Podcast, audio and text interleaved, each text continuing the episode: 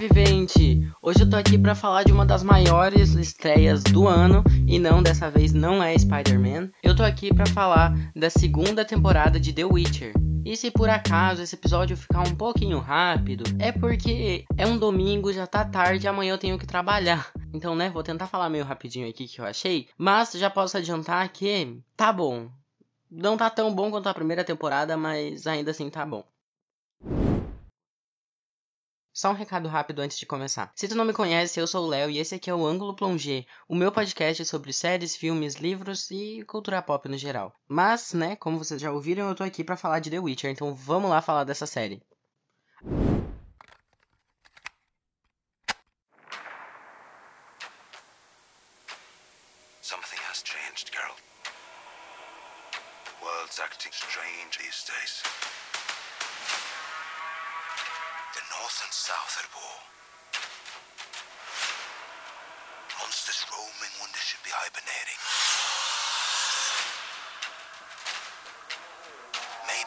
End of days. Are you willing to sacrifice your life? I've lived through three supposed end of days. It's all horseshit. This continent was meant for no one. None of us will have any peace Gossip, gossip. until there are no monsters left in the world. That's my home. My fight. A primeira coisa que eu quero falar é sobre a escalação do Henry Cavill como o Geralt. Porque na primeira temporada deu um pouco, né, um bafafá lá sobre ser ele e tal. E no fim todo mundo gostou. E agora, vendo a segunda temporada, eu entendo por que, que as pessoas gostaram na época. Porque, gente, o ator cai muito bem no personagem, vocês não têm noção. Então ele é simplesmente perfeito. Eu não consigo imaginar outro ator além dele interpretando o Geralt. Parece que ele nasceu para interpretar o personagem. Os trejeitos, a voz, o mistério, a grosseria, a, a brutalidade. Tudo isso é muito verídico e é muito palpável. Ele passa uma verdade, ele tá interpretando um bruxo numa época meio de Idade Média, com cabelos brancos, que sofreu pra caralho, e mesmo assim não é caricato. Então, ele simplesmente tá perfeito, ele é perfeito para esse papel. E outra coisa que desde a primeira temporada é muito marcante é que a cada detalhe que a gente descobre sobre esse mundo, temos mais vontade de conhecê-lo. Os elementos que fazem parte dele, a magia, o caos, o poder, aqueles reinos, as tramas políticas, tudo isso é muito interessante. Conhecer um mundo novo é sempre muito interessante. Só que aqui a gente vê que é um universo muito muito, mas muito vasto, que sabe mostrar o suficiente para nos deixar ligado, né, no que tá acontecendo e ainda curiosos para saber mais um pouco. Em quesitos técnicos, a fotografia consegue ser melhor do que na primeira temporada.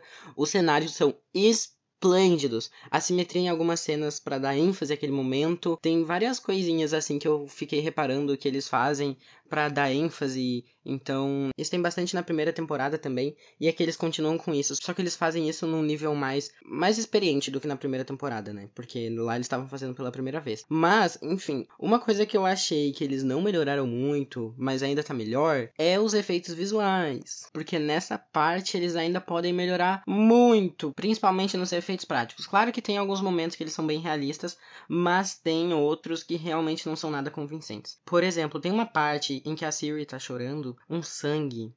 E é nítido que aquilo não é real. Nem a cor de sangue tem muito bem. E também tem uma outra parte que cai a cabeça de um monstro no chão. Só que Gente, é muito fake. Tu vê que aquilo lá é um 2Dzão. Mas eu espero que isso eles, né, aperfeiçoem ao longo das próximas temporadas. Uma coisa que eu amei é que a série dá uma preparada na trama dos elfos que aparece aqui na segunda temporada, lá na primeira, para que quando chegássemos aqui, a gente estaria familiarizado com toda essa trama e o contexto, né, da, da revolta dos elfos. Porque lá aparece como uma. Tá, é um, é um detalhe, assim, que tem na série. E isso ganha uma importância muito maior aqui na segunda temporada. E eu achei muito legal, né, que eles plantaram a sementinha lá no início e agora estão estão colhendo os frutos, digamos assim. E falando nisso, eu amei ver o desenvolvimento dos personagens. Na primeira temporada é absurdamente bom e aqui na segunda também.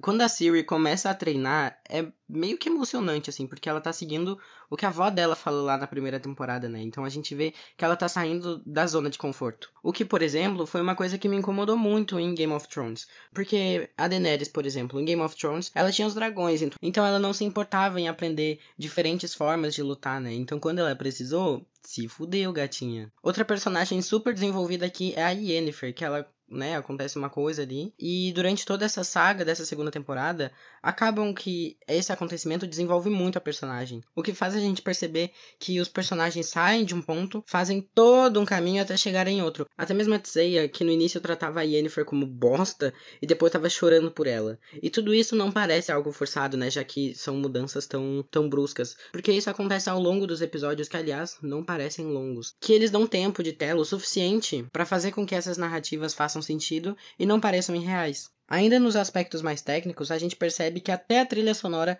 tá mais grandiosa aqui na primeira temporada, que já era muito boa, aliás, só que aqui a gente tem várias variações da trilha original, né, da principal zona ali, o que traz mais repertório e mais originalidade para a série, né, fazendo com que a trilha principal sirva, né, para vários momentos. Além da parte técnica ser impecável, a trama ainda é foda para um caralho. Todas as descobertas, quando a gente descobre que a Siri pode ser Leonardo, bote um bip aqui na edição. Gente, eu dei um grito. O meu lado nerd aflorou demais vendo essa série. As cenas de ação conseguem ser melhores ainda que na primeira temporada, com soluções bem criativas pro perigo e altamente bem coreografadas. Ninguém fica sobrando. As armas e os cenários são muito bem utilizados. Eu achei que essa temporada foi meio que uma evolução da primeira. Então a gente tem fotografia melhor do que na primeira temporada, uma trilha sonora mais extensa do que na primeira temporada, cenas de ação melhores que na primeira, que, que já eram muito boas. Só que eu achei essa temporada muito episódica. Na primeira, tudo se encaixava para o que acontece no fim, a Batalha de Solden. E claro, pro começo dessa segunda temporada. Mas aqui, eu acho que algumas coisas poderiam ter sido cortadas, né? Sem contar que o episódio final nem parece um final season, e sim só mais um episódio normal. Eu achei que várias coisas ali não se encaminhavam, né, para o que ia ser o final da série, o final dessa segunda temporada, e por isso poderiam ter sido cortadas. Porque ficou parecendo que ficou sobrando, sabe? Nem tudo fazia real importância e iria levar para o que acontece no fim. Por isso que eu curti mais a primeira temporada. Ela é mais divertida, mais grandiosa, mesmo a segunda ainda sendo incrível. E para mim tá muito nítido que se continuar na qualidade atual vai ser uma das séries mais épicas que a gente vai ter nos próximos anos. Enfim, eu curti muito The Witcher a segunda temporada, mas eu ainda acho que a primeira é superior e por isso eu vou dar oito vidas para essa segunda temporada, porque eu acho que ela não bate o nível da primeira mesmo sendo muito superior em alguns aspectos. Bom, agora eu vou fazer uma partezinha com spoilers e algumas teorias bem bem por cima para uma terceira temporada. Então, se tu ainda não assistiu, fica aí com algum outro episódio e até mais.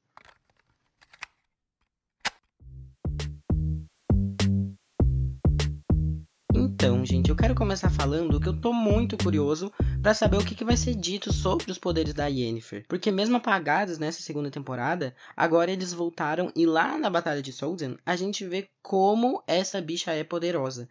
E eu acredito que isso vai ser um dos pontos fundamentais para uma futura terceira temporada. Tanto que é dito, e é bem enfático, né, que só magos poderosíssimos conseguem controlar a magia do fogo. Para mim, a Yennefer é uma daquelas personagens que nem trend do TikTok, que colocaram ela como mocinha porque se fosse vilã, ela seria indestrutível. E o mesmo serve para Siri, que a gente ainda não conhece muito sobre os poderes dela, e eu tô bem interessado em saber como que eles funcionam e como ela vai controlá-los, porque a gente vê ali que ela não tem muito controle, e também eu tô muito curioso para saber essa história de fazer novos bruxos e tudo mais. Uma das minhas partes favoritas nessa temporada foi a dos elfos, porque eles foram introduzidos lá na primeira temporada, e aqui a gente percebe que eles vão ser o grande ponto-chave de boa parte da história, já que eles estão realmente procurando, né, entre aspas, a justiça, e isso vai dar muito o que causar, ao menos é o que eu acho. Os Nilfgaardianos também foram uma parte muito curiosa da temporada, ainda mais no fim, quando a gente vê quem que é o White Flag, e, né, tá preparando o terreno aí para uma próxima temporada acontecer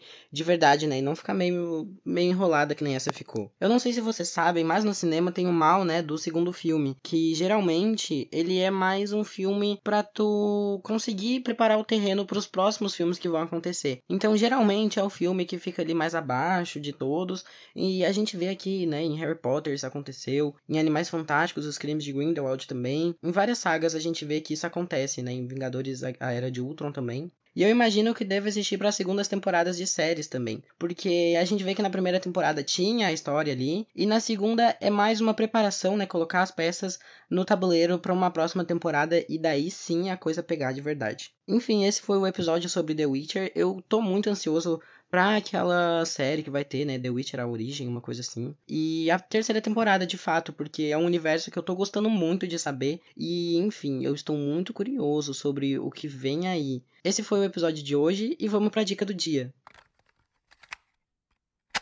Então, a dica de hoje é meio longa, mas eu juro que vale a pena. Uh, como vocês podem perceber, eu ainda tô com um pouco de eco, mas vamos fingir que nada aconteceu e bora pra dica do dia. Então, a dica de hoje é o filme Ataque dos Cães, que estreou no início do final do ano passado. que confuso isso, mas enfim. É um filme do final de 2021 que eu acredito que tenha muitas chances de concorrer ao Oscar, porque, cara, que filmão. É um filme muito intenso que fala muito sem necessariamente usar palavras. Ele consegue contar uma história sobre masculinidade tóxica, uh, na verdade, sobre uma sociedade inteira muito tóxica, que não aceita o diferente, sem falar uma palavra. Aliás, sem citar nada explicitamente. Bom, em Ataque dos Cães a gente acompanha ali a vida, né, de dois fazendeiros bem dos anos 1900 e alguma coisa. Um deles é muito empático, muito good vibes, ele é uma pessoa muito que entende muito as outras, e o outro irmão é bem machista, bem cabeça dura, bem filho da puta mesmo. E esses irmãos cuidam de uma fazenda e eles têm as terras deles e tudo mais. E o que acontece é que o irmão Good Vibes casa com uma outra moça e essa moça tem um filho que é, entre algumas aspas, afeminado. Então o irmão cabeça dura bosta lá fica pistola, né, com o filho da moça ali e ele começa a fazer a vida deles um inferno.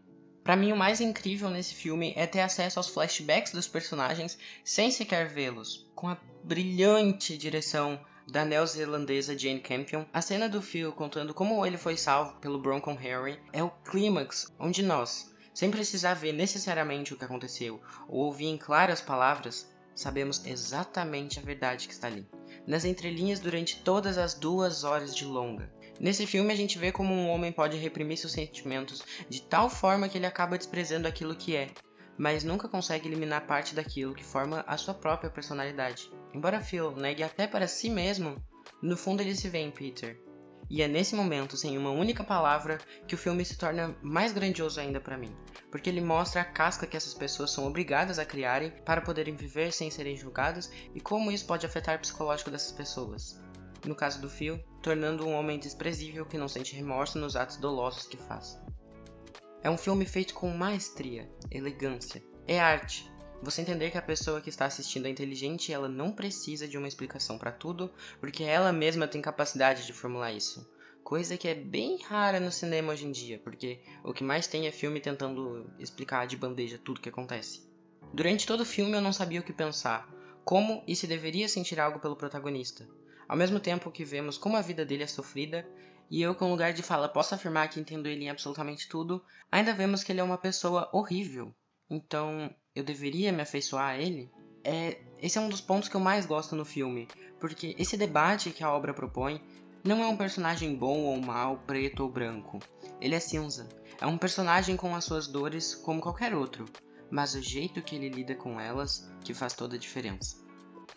Cara, quanto mais eu penso nesse filme, mais eu gosto dele. O jeito em que a narrativa acontece e o clímax é construído é sensacional. Sem nem contar a fotografia e a trilha sonora que estão excelentes. Então, a primeira vez que eu assisti, eu fiquei me perguntando se eu curti, e quanto mais eu pensava, mais eu gostava, e agora eu tô indicando ele para vocês. Eu quero saber se vocês já assistiram Ataque dos Cães. Se sim, me digam, me falem lá no meu Instagram, que é leoesperandix. Uh, me digam também se vocês gostaram dessa coisa mais narrada na hora da dica do dia, porque nesse 2022 eu quero experimentar algumas coisas novas e eu quero saber se vocês estão curtindo. Uh, enfim, o episódio de hoje foi esse. Eu espero que vocês tenham gostado. Semana que vem eu tô de volta aí. Au revoir!